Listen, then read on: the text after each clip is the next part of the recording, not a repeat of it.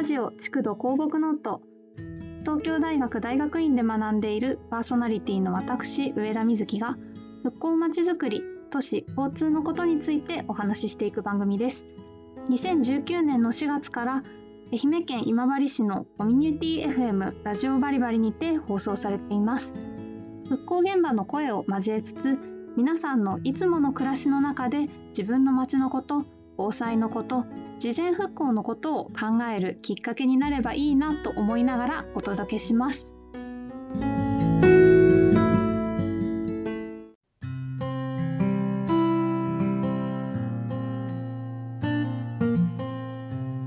さて本日も築土鉱木ノートを始めてまいりたいと思います。えパーソナリティの私はですね東京大学の大学院生なんですけれども先日東京大学の私が所属している復興デザイン研究隊というところで、えー、台風19号の、えっと、復興の事前調査報告会というのを開催いたしました。この台風19号のお話はこのラジオ築土広木ノートでもですね直後の10月14日時点での放送とあとは11月に入ってからですね調査に行ってから同じ研究室の後輩をですねゲストにお呼びして調査のお話もしたんですけれども今回はですねこれらの調査の結果何が分かったか特に避難行動についてそれからその報告会にはですねいろいろな立場の方が来てくださって学生さんがもちろん多いわけですけれども研究員の方であったり土木関係のですねコンサルタントの方なんかにも来ていただいていろいろなお話をさせていただいたのでどんなことが指摘されたかというのを少し振り返ってお話ししていきたいと思います。あちなみにですねこの時に報告書を作っているんですけれども報告書はこの築土鉱木ノートのホームページにリンクが貼ってありますのでそちらからご覧になれます。えっと、ホームページは築土鉱木ノートと全てひらがなで検索していただけるとヒットすると思うので気になる方は是非ご覧ください。さてそれで調査のお話なんですけれども、の台風19号はですね10月の12日に上陸して13日にかけてその災害としての被害を出していったという形になります。今回ですね東京大学復興デザイン研究隊というところではだいたい1週間ほどかけてネット上でわかるような情報を集めてまず0時報告書その調査をやる前の報告書ということですけれどもこれをまとめてその後もうすぐですね22から24にかけて長野県長野市と福島県本宮市と福島県の南相馬市という3つのところで調査をさせていただきました。えっとですね、私の専門というのは災害時の避難行動あとは都市構造がそれに与える影響というようなことをずっと考えているわけなんですけれどもこういった専門で研究をしている私たちが現場に入って何を調査させていただくかというと実際にどのような動きをされたのかということだったり何時にどこに行かれてその時に何を感じて何をきっかけで避難されたのかっていうようなことをどんどん聞き込んでいくんですね。地図とメモ帳を持って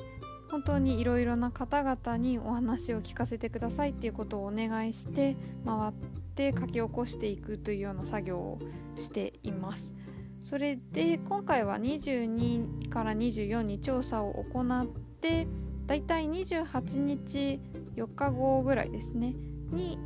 調査に行ったメンバーでどんな傾向があったかっていうようなことを簡単に話し合ってまとめていく方針にしてそれで今回の場合だと14日ですね2週間ぐらいかかってるんですかねに調査報告書が第1弾として出ているという形です。報告会ではですね、えっと、3つの地域都内の東京都内の0メートル地帯の広域避難の課題というお話と長野県長野市の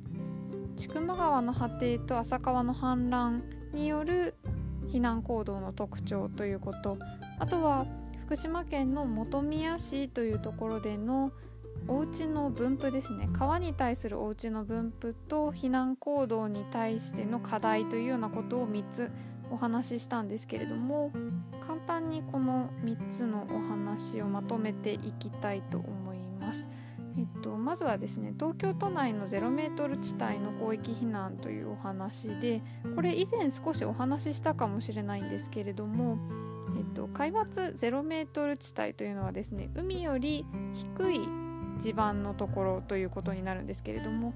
東京都内にもそういった場所があって150万人ぐらいがその中に住んでいますしかもですねその土地というのは埋め立てによって作られたために低い土地になっているというようなところですのでかなり遠くまでその例えば区の外まで逃げなきゃいけないというところがかなりあるんですね。都の方もですねそれは分かっているので広域に避難してくださいというようなお話をずっとしていたりとかもするんですけれども実際にはですね結構難しかったというようなのが分かっていて今回の台風はですね鉄道公共交通が運休を行っているんですね。そうするとなかなか長距離に移動することができなくなってしまうというのがあってまずこれが1つ目の課題ですね。もう一つは公的に指定されている避難所の量が足りないという話がありまして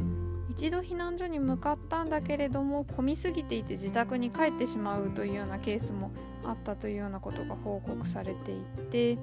そうするとですねもうちょっと抜本的に考えなければいけないことがたくさんあるだろうというのが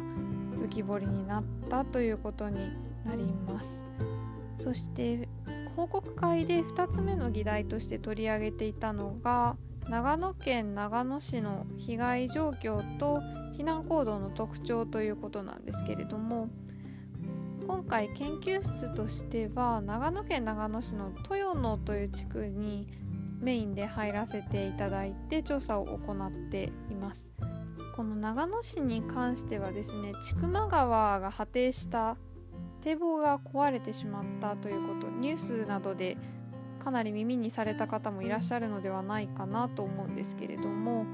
この豊野私たちが入った豊野という地区はですねその千曲川の本流の氾濫というのとそれだけではなくてですねその千曲川の支流の浅川という川があるんですけれどもこちらの浅川の内水氾濫この両方によって浸水被害がかなり広範囲に出ているということが明らかになっています。この地区はですね非常に避難率が高いんですけれども避難された方に何がきっかけで避難したかというようなことをお伺いすると地域の方々の間で避難しようっていう話をされた方がかなり多いなという印象ですね。21組の方にヒアリングさせていただきましていくつか避難行動を類型化したんですけれども例えば避難所にとどまった方がいらっしゃる一方で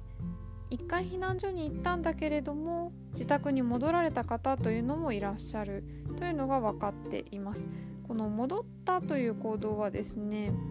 前々回に後輩を呼んで話した回でもちょっと触れたんですけれども一度雨が止んでいてもう大丈夫だろうと思って戻ったところで川の水が溢れてきたというようなことが言われています。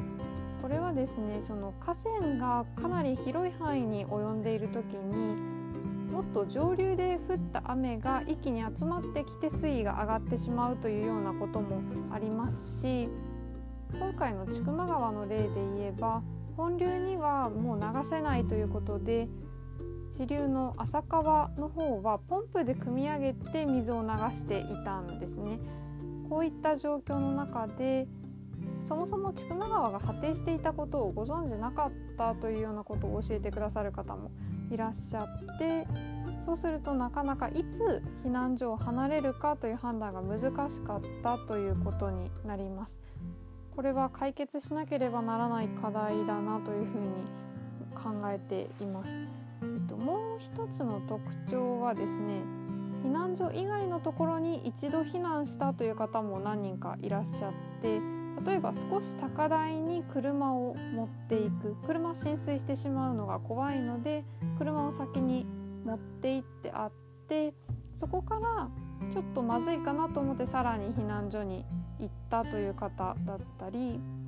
一度高台の親戚宅に行った後で自宅が被災してしまったので避難所に移られたっていう方なんかもいらっしゃるんですね。この豊野という地区は過去に何回か特に浅川支流の方の氾濫で被害を受けたことがある地域というのもあってそういった判断は早かった方が多いのかなというような印象もありま。ずは何を避難させてその後自分も避難する準備をついでにするというような考え方ですねただこれはですね3つ目の議題である福島県本宮市の方を見てみると避難の準備をするだとか一度高台に上がるというのがかなり難しい例もあるというのが分かっていますやっぱりですね自動車に関してはみんな高台に車を一度持って行ったという話が結構あったというのは本宮市の方でも同じなんですけれどもじゃあその後すぐに避難所に迎えるかというとまたちょっと難しいところがあって東北の方はですね夜中の被災だったのでどうしても気づいたら水が上がっていてどうしてもしょうがないので家の3階に上がったとか屋根に上がったみたいな話が結構聞かれていてその建物内で、まあ、最悪避難すればいいというような考えもあるんですけれどもやっぱりその支援が必要な方というのはなかなか避難が上の階にはできなくて本宮市ではその避難時に支援が必要な方々が多く住んでらっしゃるような施設の避難状況なんかについてもお話聞けたんですけれどもその時にやっぱり避難で車に乗せて動かなくてはいけないだとか早めに言わないと動けないということもありますしどこに避難したらいいかというのは結構難しい。そのもちろんストレスをかけるわけにはいかないというような配慮の話もあると思いますしそもそも受け入れ体制例えばトイレであるとか段差がどういう状況にあるかそういった問題で受け入れてもらえそうなところがなかなかないというようなしかもそのないのかあるのかもよくわからないというような声があってこれは実はですね本宮市というのはちゃんと事前にその養子縁者がいる施設はここですというようなことを発表していたりするんですね。災害時の養子縁者はここにいるというようなことが市として発表されているんですけれどもそれぐらいちゃんとやっているところでもなかなかじゃあいざ何かがその災害で問題が起きた時にどこに避難するかというのはなかなか見つけづらい分かりにくいということが明らかになったということでした。こうやってこう言葉にして並べていくとですねどの議題から明らかになった課題も